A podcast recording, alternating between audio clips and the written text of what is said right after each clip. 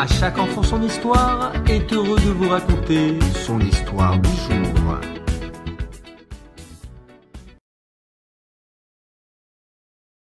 Le petit Ilan avait 11 ans.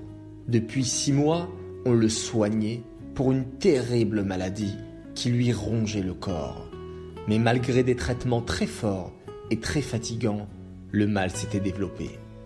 Les médecins avouèrent aux parents effondrés que leur enfant n'avait plus que quelques semaines à vivre. La peine des parents fut immense en apprenant ce verdict.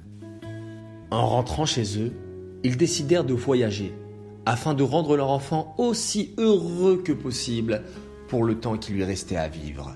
Ils arrêtèrent les traitements qui le fatiguaient, suivant en cela les conseils des médecins. Le lendemain, ils achetèrent des billets d'avion pour New York. Là-bas, ils se promenèrent. Ils furent étonnés par les larges routes, les boutiques géantes. Ils tentèrent d'ôter toute pensée triste de leur cœur pour profiter du bonheur d'être ensemble. Tous ceux qui les regardaient ne voyaient qu'une famille heureuse.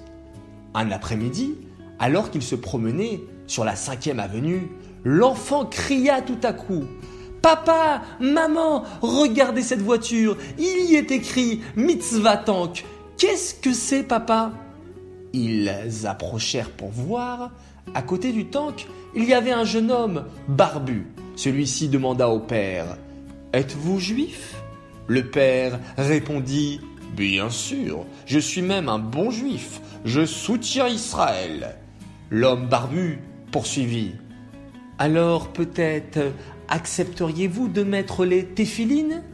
Le père gêné dit euh, pour vous dire la vérité, je ne sais pas exactement comment les mettre, mais peu importe, je veux bien faire un don pour votre organisation, sans pour autant mettre les téphilines. Le jeune homme sourit et répondit Merci, mais nous ne sommes pas ici pour collecter des dons. Nous voulons vous offrir le mérite de mettre les téphilines. C'est une mitzvah très importante qui est un signe entre Hachem et le peuple juif. L'homme insista beaucoup et le père finit par se laisser convaincre, en grande partie pour faire plaisir à son fils. Après lui avoir mis les téphilines, le jeune chassid lui demanda la raison de leur visite à New York et le père lui raconta leur histoire. Le jeune homme lui parla alors du rabbi de Lubavitch. C'est un grand sadique Nombreux sont ceux qui furent sauvés de situations dramatiques grâce à ces bénédictions. Le rabbi habite à New York. Je peux m'arranger pour vous aider à être au sûr rapidement car il s'agit d'un cas grave. Le père Dylan le remercia, mais répondit euh, non, merci. Je ne suis pas un juif croyant et je ne pense pas que le rabbi puisse nous aider. Tous les grands médecins du monde ont déclaré le cas désespéré. Le jeune homme fit alors monter la mère dans la voiture et demanda à Ilan de rester dehors quelques instants, car il avait quelque chose d'important à dire à ses parents.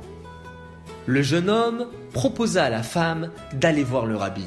Celle-ci accepta immédiatement, de bon cœur. Elle dit à son mari s'il y a là la moindre chance de sauver notre fils, nous n'avons pas le droit de la négliger. Le soir suivant, la famille attendit son tour pour être reçue par le rabbi. Ils se présentèrent ainsi devant le rabbi et lui tendirent une lettre qui racontait toute l'histoire en détail et dans laquelle il demandait au rabbi sa bénédiction. La mère éclata en sanglots pendant que le rabbi lisait la lettre. Quand il eut terminé sa lecture, le rabbi demanda à l'enfant d'enlever sa chemise pour voir l'emplacement de la maladie. L'enfant obéit. Le rabbi le regarda un instant, puis dit ⁇ Je ne vois rien. Il n'y a aucune maladie, seulement une petite plaie qui provient de la nourriture non cachère absorbée par cet enfant. Si, dès maintenant, vous respectez scrupuleusement la cache-route, si le père décide de mettre tous les jours les téphilines, je suis sûr que cette plaie disparaîtra complètement. Les parents sortirent du bureau du rabbi très déçus. Le jeune homme barbu les attendait. Le père lui dit en colère pourquoi nous avoir conduits ici? Ce rabbi a rejeté d'un revers de main les avis des meilleurs médecins. Que veut dire je ne vois rien Cela fait sept mois que nous vivons les pires souffrances avec notre fils à cause de cette maladie, et lui le rabbi se permet de dire je ne vois rien. Le chassid répondit Si le rabbi dit qu'il n'y a rien, c'est que maintenant il n'y a plus rien.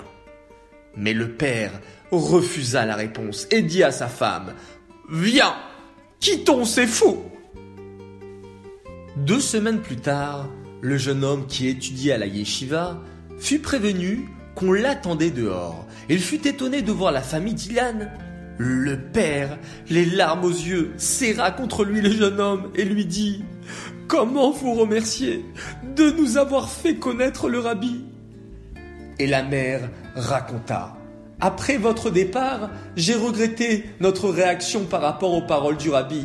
J'ai décidé que nous devions vérifier l'affirmation du rabbi. Mon mari ne voulait pas, mais j'ai insisté et nous avons été consulter un célèbre professeur de New York pour qu'il nous donne son avis. Nous avons amené avec nous le dossier médical d'Ilan. Quand il a regardé, il nous a dit qu'il était inutile de faire les examens. Il n'y avait aucun espoir. Je lui ai demandé malgré tout de refaire les radios. Le professeur a fait les examens et il est revenu vers nous en criant ⁇ Incroyable Je ne peux pas croire ce que je vois. Il n'y a aucune trace de maladie. C'est totalement inouï. Cela voulait dire que notre fils vivrait la conclusion du professeur était simple. Notre fils était en bonne santé, à part une toute petite plaie facile à guérir. Nous avons alors tout de suite pris un taxi et nous sommes venus au 770 pour remercier notre sauveur, le rabbi Menachem Mendel de Lubavitch. La famille d'Ilan devint un foyer chassidique qui respecta la Torah et les mitzvot, une source de lumière pour tout ce qui a trait au judaïsme, notamment pour les mitzvahim du rabbi. Nous sommes à l'aube du 11 Nissan, le jour d'anniversaire du rabbi de Lubavitch. À nous de continuer son travail exceptionnel en rajoutant, en continuant à faire la Torah et les mitzvot. Et grâce à cela, nous aurons le plaisir et le mérite de recevoir le Mashiach avec le Rabbi à notre tête.